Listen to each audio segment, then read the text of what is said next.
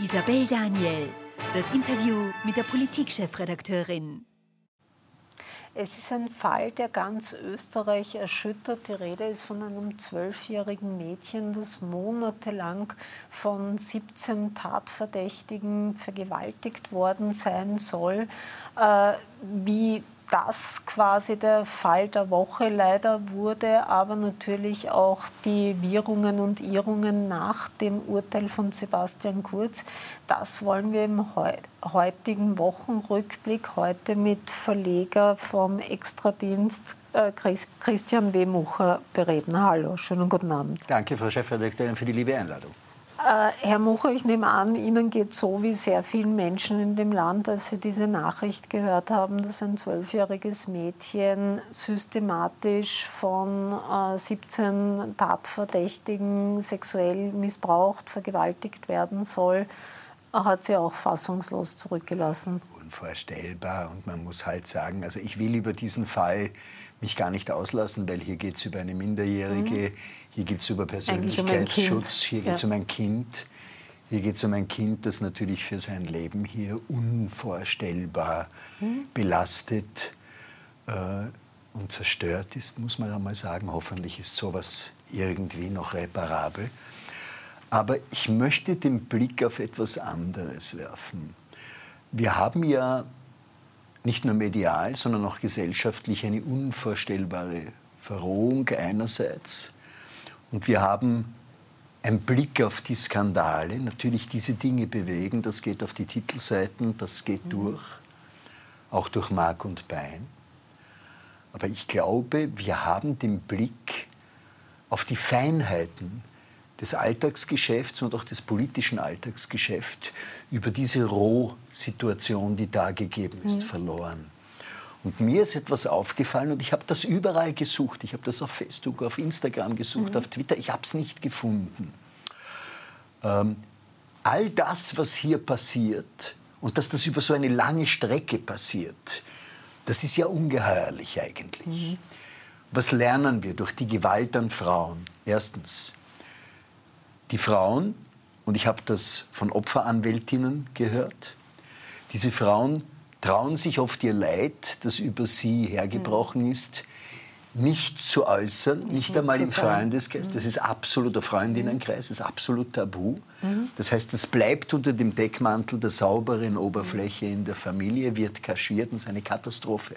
Das heißt, man muss einmal diese Frauen dazu motivieren, öffnet euch, sucht euch Hilfe, bleibt nicht alleine mit diesem mhm. Problem.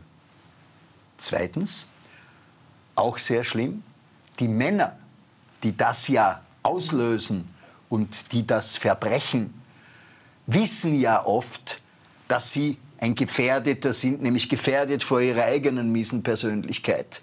Und könnten sich ja auch helfen lassen lassen sich aber auch nicht helfen. Mhm. Was das zweite gewaltige Problem ist, weil wenn ich weiß, ich habe ein Problem mit Gewalt, mit Gewalt in der Familie, mit Auseinandersetzung, ich habe das jetzt in einem Fall sehr nah erlebt, wo dieser Familienvater die Frau und die 13-jährige Tochter umgebracht hat, der sich jetzt erhängt hat. Mhm. Das ist der Vorstand, ich nenne jetzt keinen Firmennamen, in einem mit mir sehr gut bekannten Unternehmen, wo ich den Vorstand und Manager kenne, mhm. sind Spitzenmanager. Kein Mensch wäre jemals im Finanzbereich, wäre jemals auf diese Idee gekommen, dass der solche Sachen macht. Also das passiert alles unter einer unglaublichen Decke. Und wo sind die Wurzeln dafür zu suchen? Vor allem bei Jugendlichen, die Verbrechen begehen, sind natürlich die Wurzeln zu suchen, das einerseits im schulischen Bereich, und ich weiß das, weil ich war vor vielen, vielen Jahren einmal mit einer Sonderschullehrerin, die aus einer ganzen Sonderschullehrer-Dynastie gekommen ist, mhm. verheiratet und habe das natürlich mitgekriegt, wie sie gearbeitet hat. Ihre Mutter war langjährige Direktorin, sie war dann auch Direktorin. Und weiß, dass es ja da eine sehr große Diskrepanz gibt insofern, dass nämlich die Eltern sich um Kinder, die ausfallend werden, die aggressiv sind, die am schulischen mhm. äh, nicht mehr mitmachen, sich überhaupt nicht kümmern. Da gab es nun vor, ich glaube, um zehn Tagen eine Situation, äh, dass gefordert wurde für Eltern, die ihre Kinder vernachlässigen und sich am schulischen Erfolg überhaupt nicht beteiligen, die nicht in die Schule kommen, die dort keine Kommunikation betreiben, die sollen mit Strafen belegt werden. Dann hat zuerst der Bundesminister Polaschek Bildungsminister. Das ist der mit dieser, wie heißt das, Tolle oder Trolle? Mhm. Oder wie nennt man sowas? Tolle. Tolle heißt das. Ich denke immer an Trolle, wenn ich das sehe. Ich habe einen Schulkollegen gehabt, der hat so eine weiße Mäschen gehabt. Ich habe alle Namen vergessen von meinen Schulkollegen, aber an den erinnere ich mich mit Namen heute noch wegen seiner Frisur. Also an den Bildungsminister wird man sich ewig erinnern. Äh, und der hat zuerst gesagt, Strafen. Ja. Mhm. Dann hat er seine Meinung innerhalb von 24 Stunden revidiert. Okay, niemand kann mich darin hindern, über Nacht klüger zu werden. Und hat gesagt, eigentlich Strafen sind nicht zielführend. Und dann fiel ein Satz, und das war für mich der wichtigste Satz der letzten drei Jahre in der Politik, der völlig untergegangen ist und über den kein Mensch nachgedacht hat. Und den möchte ich Ihnen jetzt sagen, so sinngemäß hat er gesagt, wortwörtlich glaube ich, habe ich es nicht drauf. Er hat gesagt, aber eigentlich ist das keine Lösung, mit Strafen zu kommen, wenn Eltern trotz Aufforderung nicht in die Schule kommen, sich nicht um die Kinder mhm. kümmern, nicht kommunizieren, sich in der Sorgfaltspflicht mhm. mit den Kindern nicht beschäftigen, sondern da muss man eine andere Lösung finden. Mhm. Und ich habe mich hingesetzt und habe mir diesen Satz angehört und mir gedacht, entschuldige, spinne ich jetzt? Was heißt, man muss eine andere Lösung das finden? Heißt, erstens, Sie meinen, der Herr Polaschek ist der Bildungsminister. Nicht irgendein Wappler irgendwo auf der Welt muss eine Lösung finden. Das ist sein verdammter Scheißjob, hier eine Lösung zu finden. Das ist die Aufgabe des Bundesministers, des Bildungsministers. Seine Experten, seine Profis, seine Markt- und Motivforscher, die, die ja in reichstem Maß, die Grünen haben ja da eine ganze Armada von Beratern. Dann soll er sich jemand holen, der so das im Ministerium machen, soll er seinen Job machen. Aber der Typ mit der Tolle macht seinen Job nicht sondern er erklärt, das ist, ja, der ist ein ÖVP-Minister, ich weiß das, aber ich sage noch, die Grünen sind mir eingefallen, weil die haben ja die größte Armada von Beratern, die ÖVP hat sie auch. Entschuldige, wenn ich mich da ereifere, weil das geht verloren. Der sagt es und keiner reagiert und die lassen ihn damit wegkommen. Herr Bundesminister, schämen Sie sich. Sie machen Ihren Job nicht. Es ist Ihr Job. Dafür werden Sie fürstlich bezahlt dass sie solche Probleme einer Lösung zufügen und nicht, dass sie sie rausreden und dass sie sagen, da muss jemand eine Lösung finden. Wer muss eine Lösung finden? Wozu ein Minister? Dann soll er heimgehen, bitte. Er soll heimgehen. Ich brauche solche Leute, da kennen es noch so nahe, der, der, ist ja, der ist ja auch parteifrei, muss man sagen, ist nur ein bisschen so verbandelt und gute Relation. Äh, seit dem 6. Dezember 2021 ist der Mann Bundesminister. Mhm. Da hat wirklich der Krampus zugeschlagen, wenn er uns solche Trolle, äh, Tolle habe ich mir wieder versprochen, wenn er uns solche Trolle liefert. Herr Bundesminister, treten Sie zurück, gehen Sie nach Haus, machen Sie was, was kennen. Aber als Minister sind Sie nach diesem Satz, das ist ein Offenbarungseid, aber dieser Satz, und ich möchte das wirklich vertiefen, der ist für mich die Charakterisierung, wo unsere Politik, du musst ja nur deinen gesunden Menschenverstand bewahren wo unsere Politik heute gelandet ist. Sie sind doch die Top-Expertin, Frau Chefredakteurin. Wo wird wirklich noch konkret nach Lösungen gesucht? Wo werden Lösungen angeboten? Naja, man soll, sagt die Frauenministerin, wenn es Übergriffe auf Frauen gegeben hat, man soll jetzt da kein mediales Spektakel machen. Bin ich auch der Meinung. Aber ich will viel ausführlicher als diese Antwort hören welche Möglichkeiten gibt es? Und das Letzte zu dem Thema, was diese zwölfjährige, dieses zwölfjährige arme Kind betrifft. Ich denke mir manchmal, ich lebe in einer Parallelwelt, weil ich glaube, wir alle, ich habe mit vielen Freunden darüber gesprochen, die sagen, du, das passiert in einem anderen Land, das passiert in einer anderen Stadt. Wir können uns das alles nicht vorstellen. Aber wenn das über diesen langen Zeitraum geht, mit so vielen Mitwissern, mhm. warum nichts? Gut, da muss man jetzt dazu sagen, dass das Mädchen äh, sich geschämt hat, das irgendjemandem zu erzählen und erst offenbar sehr spät der Mutter dann erzählt hat, was vorgefallen ist. Also und sie wollte auch, glaube ich, nur ihre Aussage dann mit dem Opferanwalt treffen, genau. was ich auch also, verstehe. Was absolut verständlich was ist, ich auch wenn verstehe, einmal natürlich klar. Zwölfjährige ist ein Kind. Ja, ja. Also das ist natürlich in so einer Situation dann auch noch öffentlich. Das willst du ja gar nicht überlegen, was da passiert und ich ich kann nur hoffen, wir haben Gott sei Dank ein sehr, sehr gutes Analyse- und Betreuungs- und Begleitungssystem in Österreich und das muss auf Krankenkasse gehen die nächsten zehn Jahre Und da musst du halt dein Leben lang begleitet werden. Okay. also ich habe einen Freund, der, der als junger Bursch in, einem, in, einem katholischen, in einer katholischen Organisation, ähm, äh, nichts gegen die Heilige Katholische Kirche, aber die ist ja der Weltmeister, äh, misshandelt und missbraucht worden ist. Und der ist jetzt so alt wie ich, nämlich 69. Und der hat es mit 69 noch immer nicht weggesteckt. Gut, das, das, glaube ich und deswegen sollte es tatsächlich eine lebenslange Betreuung geben. Äh, ich würde gerne, bevor wir in eine ganz kurze Werbepause gehen und dann über den Fall Sebastian Kurz weiterreden. Äh, Sie haben das jetzt schon angesprochen, auch die Frauenministerin hat sich jetzt geäußert, es hat jetzt in letzter Zeit viele Morde an Frauen gegeben. Sie haben schon den einen Fall beschrieben, dass eigentlich äh, gute Mittelschicht oder sogar höhere Mittelschicht, ähm, wo keiner vermutet hätte, dass der am Ende dann seine Frau und sein eigenes Kind erwürgt, also auch ein 13-jähriges Mädchen. Dann gab es diese, diese Morde äh, im, im quasi Rotlichtmilieu und überhaupt äh, scheint die Gewalt zu steigen. Wie sehen Sie das? Gewalt war immer da, die mhm. Gewalt war immer subkutan da, die Gewalt ist immer, also ich glaube, das wissen wir ja heute aus jedem schlechten Krimi, der Mörder ist nicht der Gärtner, der Mörder ist meistens ein Familienangehöriger. So ist das halt. Das ist halt, Gewalt in der Familie ist was Furchtbares, Toleranz ist was Furchtbares, Reden, wir reden nicht mehr, wir kommunizieren weniger. Ich glaube nicht, dass es brutaler und mehr geworden ist. Mhm. Ich glaube einfach durch, durch, die Kommunikation und durch die neuen Medien und durch, das massive, durch den massiven Transport einfach das Wissen über die Dinge sich viel schneller, breiter verbreitet mhm. und das Wissen da ist. Das müsste aber schon dazu führen, dass wir halt, dass jeder sich bei der Nase nimmt, weil noch einmal, es ist kein Delikt, das in einem das ein milieubedingtes Delikt ist. Das weiß jeder. Es gibt in allen äh, Schichten, in allen Schichten Gewalt in der Familie. Mhm. Das ist eine furchtbare Angelegenheit und äh, man soll sich halt helfen lassen. Und ich kann jedem nur da draußen sagen, ganz gleich, was es ist, es ist zumeist eine Verletzung der Seele. Und ich sehe das so wie diese berühmte Geschichte, wenn du einen Sack auf dem Rücken hast und hast einen Stein ist das kein Problem. Und jede Diskussion und jeder Streit ist ein weiterer Stein in diesem Sack. Und irgendwann einmal wird dann der Sack so schwer, dass du stürzt und dann schmeißt du den Satz weg und dann richtest du deine, den Sack weg und dann richtest du deine Aggressionen gegen den, der um dich steht.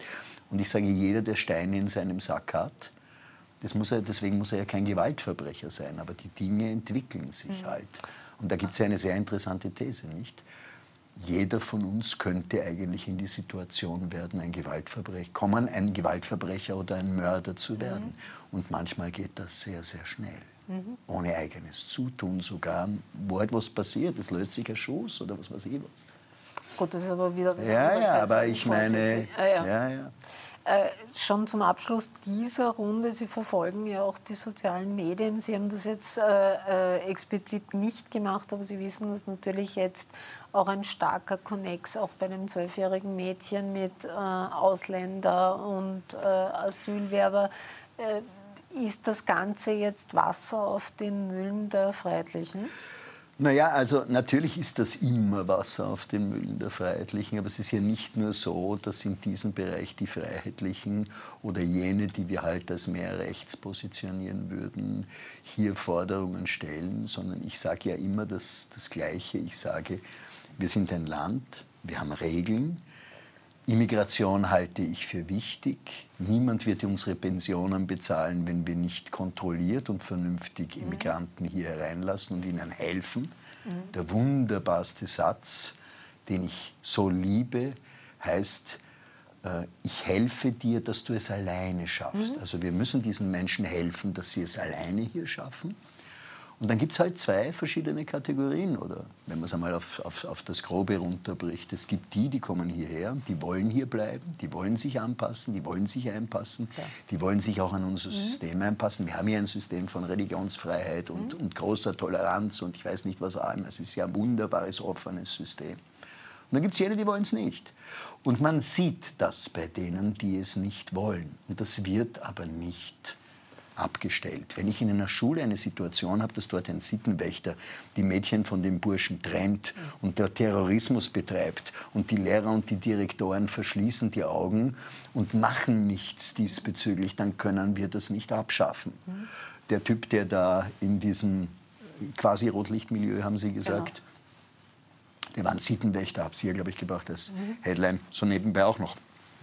Das heißt im Klartext, Zuwanderung ja, bin dafür.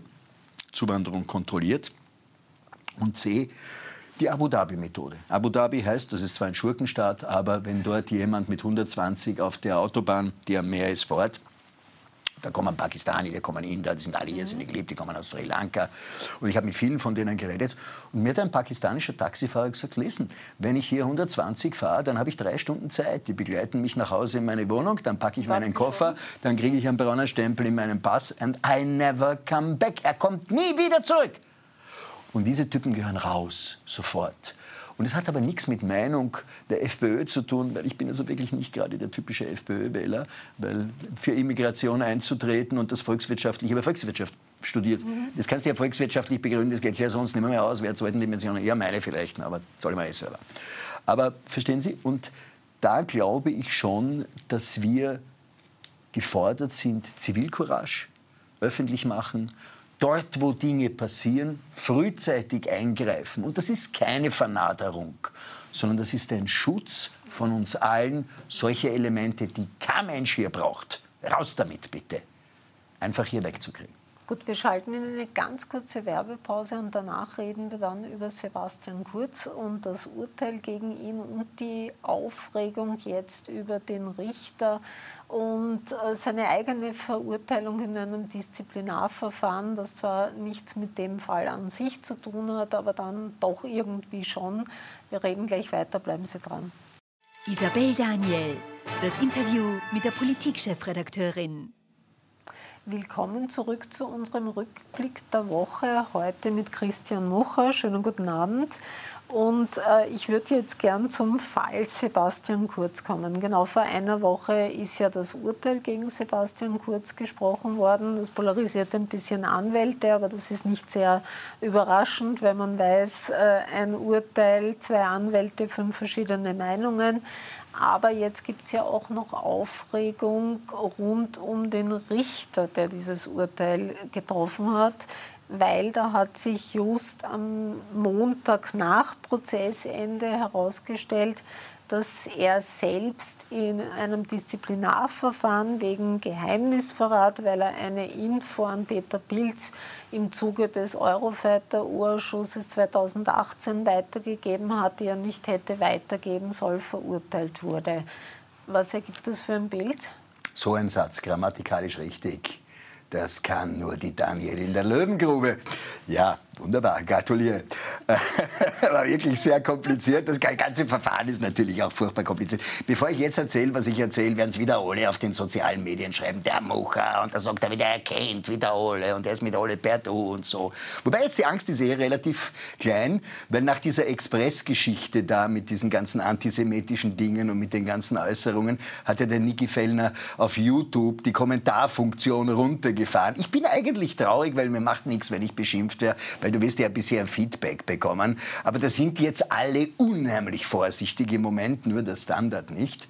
Der, der zieht alles drüber, bitte, was dort läuft. Ich glaube, die schlagen sich im Moment übrigens gerade damit herum, Wem denn jetzt zuzuschreiben ist die kryptische Andeutung von der Eva Dichand, was, welche denn die Tageszeitung sei, an der Rene Benko beteiligt wäre, weil das hat sie in einem ihrer Kommentare angezogen.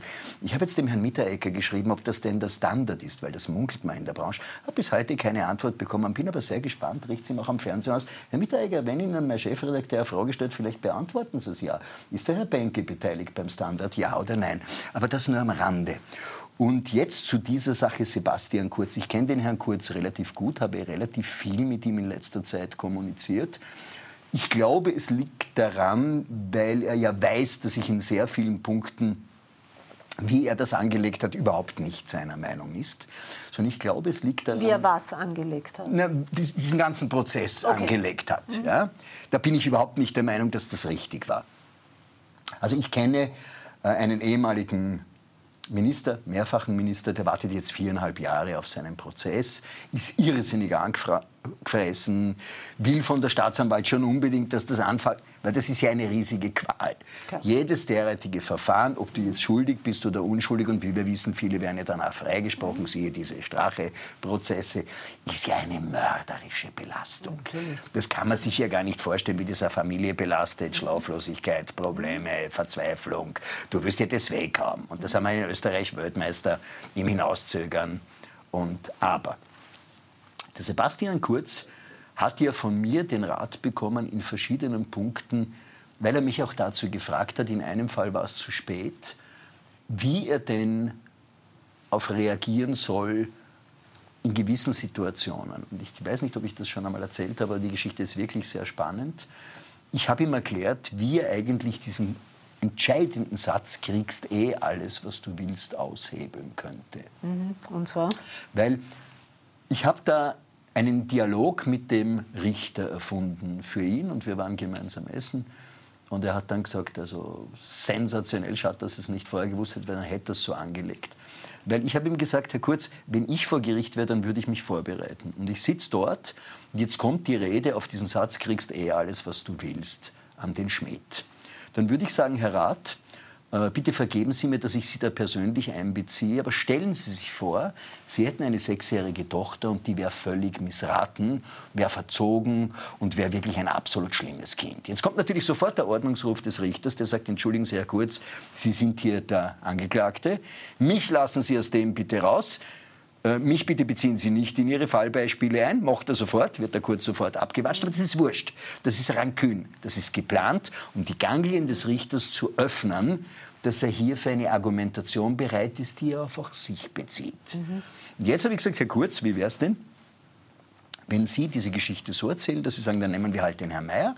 Der Herr Meier geht mit seiner sechsjährigen missratenen Tochter auf den, weiß ich nicht, Markt, auf irgendeinen, auf irgendeinen Christkindlmarkt und die Tochter hat zehn Puppen und dort sind drei Puppen. Und die Tochter schreit und brüllt und beginnt sich dort irrsinnig aufzuführen. Ich will diese drei Puppen, ich will diese drei Puppen und ich will diese drei Puppen.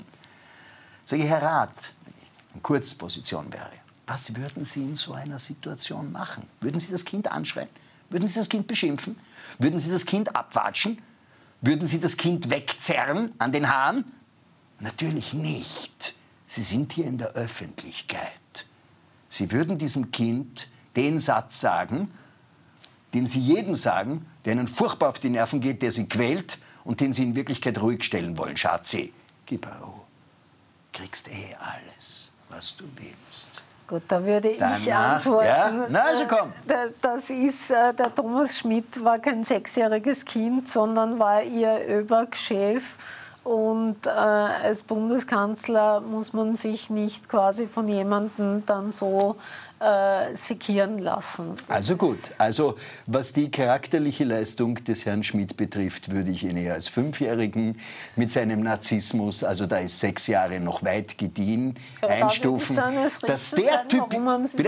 Aber dann würde ich als Richter sagen, wenn der so ist, Warum haben Sie ihn dann zum Übergeschäft Ja, okay. Ich meine, Things develop. Ich meine, ich glaube, dass der Sebastian Kurz ja gar nicht gewusst hat, was er sich da geholt hat, erstens. Und zweitens, das ist natürlich ein Schleimer und jemand, der sich dort, ich liebe meinen Kanzler und ich meine, liest man das alles durch, sagt man, entschuldige, quel flatteur, was für ein, was für ein Schmeichler. Schmeichler. Wer braucht so einen Typen, um mhm. Gottes Himmels Willen? Und kennen hat er ja auch nichts und die Geiseln, die er befreit hat, eine großartige Leistung, bitte. Aber, er hat keine um, Geiseln befreit. Ja, das war ja ein Scherz. Ich weiß, aber das war ja, ja, ja, nur für die, für die Seher.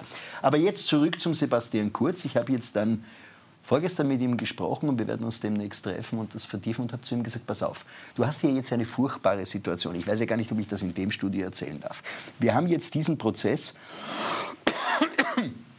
wo es also um acht Monate bedingt gegangen ist, wo er nur in einem von drei Punkten verurteilt wurde. Ja. Zudem gleich einmal was ganz Entscheidendes. Wir haben eine ganze Reihe von Anwälten gesagt, und auch Konservative, nämlich die konservativen Anwälte und Richter, mit denen ich gesprochen habe, und ich kenne eine ganze Reihe über Freundeskreis, haben mir alle gesagt, der Kurz wird nicht verurteilt. Die sind vom Sessel alle runtergefallen, noch dazu über die acht Monate. Zweitens, Die Sozialdemokraten haben mir gesagt, er wird verurteilt, waren aber der Meinung in allen drei Punkten. Und jetzt kommt was sehr, sehr Interessantes Juristisches, was ich nicht besonders oft gelesen habe. Es ist vom Richter ein unheimlich geferntstes Urteil. Also ganz genau überlegt. Das war schriftlich ausformuliert und ist lang überlegt. Mhm. Den letzten Prozess, da hätte er sich bohren können mit den Russen, dass er nur in einem einzigen Punkt verurteilt ist. Weil jeder, der sich mit der Strafprozessordnung und der sich mit dem Instanzenzug auskennt, weiß, es wäre relativ einfach, wenn du in allen drei Punkten verurteilt wirst, wenn das in die nächste Instanz gehst, irgendwo einen Haken oder eine Öse zu finden in einem dieser drei Punkte, dann geht das zurück zum Staat mhm. oder das Urteil ist nichtig und hurra, das Ganze wird zu einer ähnlichen Geschichte, siehe Karl-Heinz Krasser. Aber nur ein einziges, ein einziger von drei Punkten, und das ziemlich fein formuliert, und ihn dort hops gehen zu lassen und ihn dort zu verurteilen, ist, wie mir jeder sagt, unheimlich schwer in der nächsten Instanz auszuhebeln. Ich glaube nicht, dass es aushebeln wird. Er hat mir persönlich gesagt, also da war auch ein Schimpfwort dabei, aber das will ich ihm nicht antun, dass ich das wiederhole. Aber er ist wirklich immens emotionalisiert und hat zu mir und ich habe ihn dann gefragt, sage ich Sebastian, wenn du in einer Situation bist, dass du gewusst hast, was da passiert. Und du wärst jetzt in einer Situation, dass du jetzt noch einmal entscheiden könntest am Anfang des Prozesses, wie lege ich das an. Hättest du eine Diversion gewählt, so wie das die, die Kasach-Generaldirektorin Glatzkremsner gemacht hat. Die hat 105.000 Euro bezahlt, das ist ja wurscht, die hat ein super Jahresgehalt gehabt, kauft sie sich kein Porsche Cayenne in der Pension, verstehst du, was ich meine, was soll's. Also, und es ist weg, es war kein Prozess, es waren keine Probleme, es ist alles weg, es ist alles, alles, ist alles weg. Und habe ihm gesagt, schau, was hast du denn jetzt gemacht? Erstens, Du hast den Schmidt zum Kronzeugen hochstilisiert. Das ist tödlich bei den nächsten Prozessen, die kommen. Weil wenn wir jetzt reden über die Inseratenaffäre, über das Spine-Shop-Tool, dann haben wir drei von vier Tageszeitungen, wo namhafte Manager dann bitte ins Scheinwerferlicht kommen werden. Und das wird ein Gemetzel werden. Und ich habe das schlechte Gefühl, das wird noch vor der Wahl losgehen. Ich glaube, die werden das machen. Die Staatsanwaltschaft wird das durchziehen. Vor ich höre da, ja, ich höre da einiges und ich bin ganz gut vernetzt, wo man mir sagt, das sollte jetzt eng werden. Da muss man dann dazu sagen, wer wird rauskommen zum Beispiel, wer wird nicht rauskommen. Das will ich in diesem Studio nicht ausführen. Das sollen die Gerichte machen, das soll die Staatsanwaltschaft machen. Faktum ist nur, bei dem geht es dann nicht mehr um eine bedingte Strafe, wo du rausgehen kannst, sondern da reden wir über unbedingte und Haftstrafen. Und da wird es dann wirklich ernst, vor allem auch für den Sebastian Kurz und seine Entourage, aber auch für drei Verlagshäuser in Österreich, wo es sehr, sehr unangenehm wird, wie Eva Dichand darauf mit ihren drei Kommentaren reagiert hat, mit dreimal ganze Seite in der Tageszeitung. Heute, haben wir alle gesehen habe ich sehr gewundert, dass die Frau Edstadler dann einen halbseitigen Kommentar am Tag darauf geschrieben hat und mir gedacht, wow, sie schmeißt sich jetzt auf die Seite der Frau Dichand und das nachvollziehbar. Ich glaube, es war auch noch ein Staatssekretär, der das auch gemacht hat. Also hier beginnt man sich zu wehren. Was auch in Ordnung ist, sich mit einem Vergewaltigungsopfer zu vergleichen, halte ich nicht für vernünftig von der Frau Dichand. Das ist ihre Entscheidung. Aber es gibt noch einen Punkt und den hat die Frau Dichand mit dem Herrn Kurz gemein. Und das habe ich auch beiden erklärt, das habe ich auch dem, dem Sebastian Kurz erklärt sich Anführungszeichen lamoyant zu verhalten. Und das ist lamoyant. Sebastian Kurz hat sich immens lamoyant. Er hat ja fast geweint vor Gericht. Auch mir gegenüber. Das ist, ist unheimlich viel Emotion. Und der war doch immer ein cooler Typ, cooler Socke, geiler Mobil, lustiger Typ. Ich habe den Sebastian Kurz kennengelernt. Da war er ähm, Staatssekretär mhm. im Innenministerium. Und dann man, konnte man entweder von vorne oder von hinten mhm. übers Platzl her. Ich bin von hinten reingegangen, wurdest du perlustriert, Innenministerium, Klar. Polizei. Mhm. Dann hat der Portier gesagt, Sie warten hier. Und ich dachte, na, servus, hab gewartet. Und zwei Minuten später kommt er kurz über die Treppen runter. Und ich schaue den an und sage, Herr Staatssekretär, kommen Sie immer oder haben Sie was herunten noch zu tun? Dann warte ich. Und er schaut mich an und sagt, na, wenn ein Mucher kommt, dann hole ich ihn doch persönlich herauf. Und ich habe mir gedacht, scheiße, der ist gefernst, der ist mhm. clever. Weil natürlich, ich bin ja auch nur ein Mensch, ich bin ja auch eitel. Wenn der Staatssekretär sowas sagt, mhm. das sind ja schon 90 Prozent, bitte hat er dich schon über den Tisch und du beginnst ihn zu lieben. Ja? Gut, ich habe versucht, meinen distanzierten Blick zu bewahren, aber das ist schon, also... Mhm. Und das hat damit, der kann das, der hat das wirklich ja. gut gemacht. Und was er jetzt gemacht hat, ist meiner Meinung nach strukturell, politisch und auch vom Anlegen der Sympathie her das völlig Falsche. Da gibt es so viele Beispiele. Wenn du einen Fehler gemacht hast, sieh es ein und korrigiere es. Mhm. Ich habe mit einem ehemaligen Minister, der schon dreimal Minister war, jetzt könnte man vielleicht drauf kommen, wer das ist, habe ich gesprochen und habe zu ihm gesagt, sag einmal, hast du jemals in deiner Ministerzeit irgendeinen Job nicht du besetzt? Hat er gesagt, ja Blödsinn, Christian, natürlich, jeden habe ich besetzt. Der Kurz sagt in diesem sagenhaften Wolf-Interview, wo übrigens was sehr Interessantes passiert ist. Vielleicht ist Ihnen das aufgefallen. Der Kurz streckt den Armin Wolf die Hand hin. Und der Armin Wolf lässt diese Hand in der Luft. Das ist eine absolute Aggression und Bösartigkeit absolut unerzogen vom Herrn Wolf, den ich wirklich für einen unerzogenen Menschen halte, weil eine ausgestreckte Hand nimmt man Aber entweder oder nein, er hat nichts gehabt. Er hat gesagt, wetten wir. Ich habe mir das Ganze, ich habe es dreimal angeschaut. Wetten wir. Und hat ihm die Hand hingestreckt. Die Hand, ausgestreckte Hand blieb da. Wolf hat überhaupt nicht reagiert und die Hand ignoriert. Das darfst du nicht tun. Das ist ein Akt der absoluten Unhöflichkeit. Du musst sagen, Herr Kurz, entschuldigen Sie, ich möchte mit Ihnen nicht, nicht wetten. Danke für die ausgestreckte ja. Hand, aber ich werde da nicht einschlagen. Thema ist beendet. Er hat das ignoriert. Er ist über das hinweggegangen und hat den verhungern lassen mit seiner Hand. Das macht auch unsympathisch, Herr Wolf, aber wurscht. Gut, spielen Sie weiter Curling. Äh, aber dann ist eine Situation, dass ich mit diesem Minister gesprochen habe, der hat gesagt, jeden Job hat er bis jetzt. Der Kurz, Kurz sagt in diesem Wolf-Interview, ich habe hunderte Jobs als Bundeskanzler besetzt. So. Mein Lieblingskanzler war der Sinowatz, übrigens auch verurteilt, ich glaube auch wegen ja, falscher auch Sie sagen mir das, Frau Chefredakteur. Ja. Was war, was war da genau nochmal? Aber in einem anderen Umfeld? Äh, in, in einem Präsidium äh, soll er was gesagt haben. Es hat dann der Alfred Worm darüber geschrieben. Der Sinowatz hat gesagt, das hat er nicht gesagt. Und äh, dann gab es Klage und Gegenklage und er wurde verurteilt. So viel zum Thema gute politische Bildung. Dankeschön. Ich habe es schon vergessen, aber ich kann mich jetzt natürlich, und wo Sie erinnern. Auch ja, ja, ja. So eine einzige Zeugin. Ja. hat gesagt, doch. Genau, und es waren, gesagt. ich glaube, 35 oder was damals sogar Ein gesagt ganzes haben. Ja, ja, das ist ja auch beim Richter. Der Richter kann ja sagen, ich glaube, den Schmidt und allen anderen glaube ich nicht, vergiss es, das ist sein ja. Ermessen. Übrigens, der Richter kann sich auch selber, ist nur er selber, erklärt sich für befangen oder nicht befangen, aber dazu kommen wir vielleicht noch ein paar Minuten.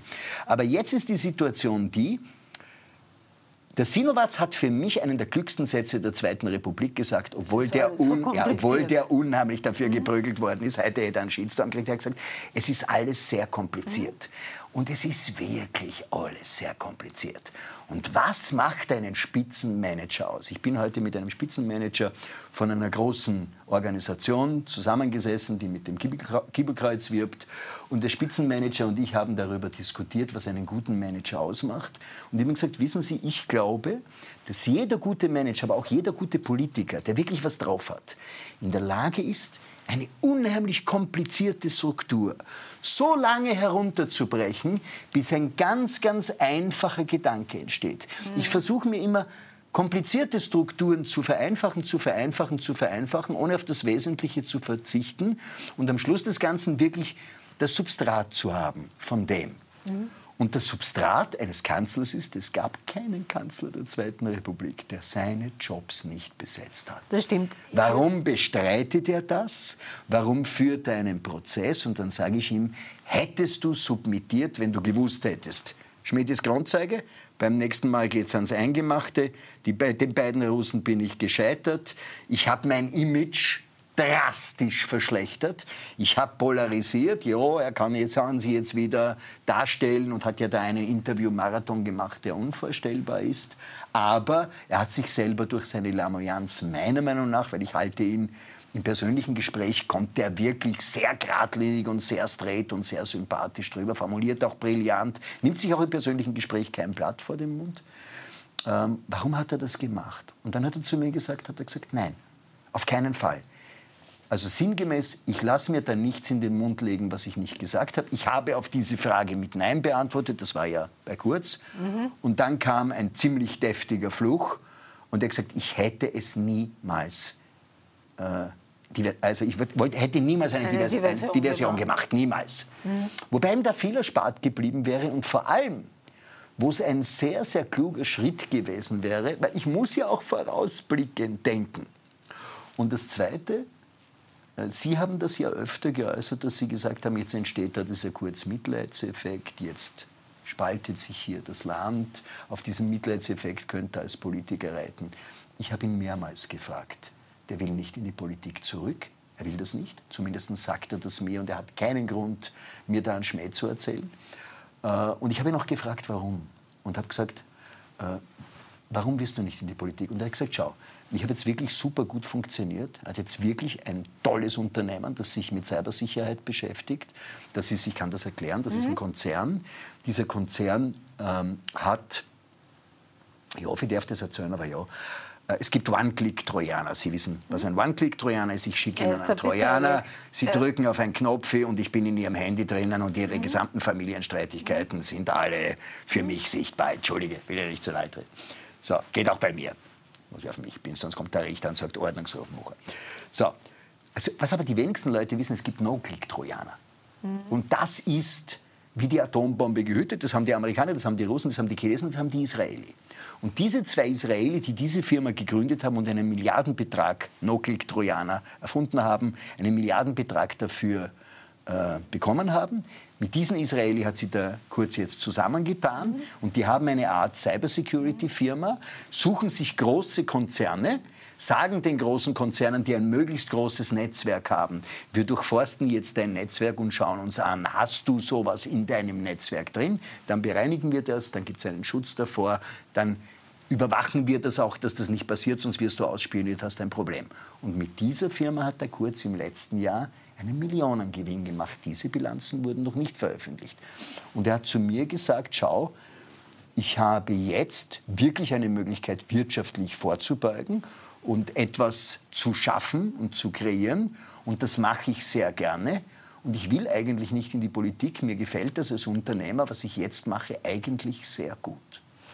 Sehr gut. Jetzt ganz zum Abschluss noch, weil sich vielleicht Zuschauer fragen, was heißt Atombody? Ach so, Atombody. Nein, ich habe keine Atombody, sondern das war eine sehr, sehr lustige Sache. Das ist eine Firma, die macht Scooter. Okay. Und was ich aber das nicht gewusst, habe, ich mache keine Werbung. Nein, nein, nein, nein. Und, und der Geschäftsführer, mit dem ich sehr gut bin, sagt zu mir, Herrst, ich habe gesehen, dass du mit 69 jetzt noch fünf Jahre weiterarbeiten willst. Sage ich, ja, eigentlich schon, es macht mir Spaß, ich bin gesund. Sagt er, nimmst du eigentlich Nahrungszusatzstoffe? Sage ich, ja, natürlich, brauchst mir Magnesium und was weiß ich was alles. Meine Frau legt mir da jeden Tag die Tabletten hin, dass ich gesund bin und tut mir beim Wandern mit Hund durch den Wald treiben, damit ich hier nicht umfalle. Und er hat gesagt, du, Atombody, das ist eine Firma, die macht Nahrungszusatzstoffe, wir haben jede Menge Filialen, wirst du nicht unser Markenbotschafter werden? Also jetzt mache ich das und ist sehr, sehr witzig. Aber vielleicht über den Kurz möchte ich schon noch einen letzten Satz sagen, der mir schon ein Anliegen ist. Äh, ich glaube, dass man letzten Endes immer in diesem Leben, wurscht ob man Politiker ist oder Nehmer oder sonst irgendwas, wahrhaftig sein soll. Und diese Wahrhaftigkeit gilt auch gegenüber sich selbst. Und er ist so der Meinung, dass er hier nichts falsch gemacht hat. Und er sagt, weißt, ich ziehe das jetzt exzessiv durch. Und was diesen Richter betrifft, mit das haben wir nämlich nicht mhm. gemacht, da möchte ich auch noch kurz was sagen. Ich glaube an die Gerichte in Österreich. Ich glaube nicht, dass dieser Richter ein politisches Urteil gefällt mhm. hat, im Gegensatz zur Frau Köstinger. Ich fand es auch nicht richtig, dass die Frau Köstinger das sagt. Wir haben eine Gewaltentrennung. Mhm. Natürlich ist das, was der mit diesem Disziplinarverfahren da aufgeführt hat, eine sehr eigene Sache. Ich habe die Protokolle gesehen, wo die Mitarbeiter dann rausgehen mussten, wo er dann dem Peter Pilz da Einblick gegeben hat. Und ich glaube, er hat eine Strafe von, ich glaube, 7000 Euro oder was bekommen, so in der Größenordnung. Ich glaube, die Hälfte sind es. Oder die Hälfte? Also um die, die Hälfte ungefähr. Also wie auch immer. Mhm.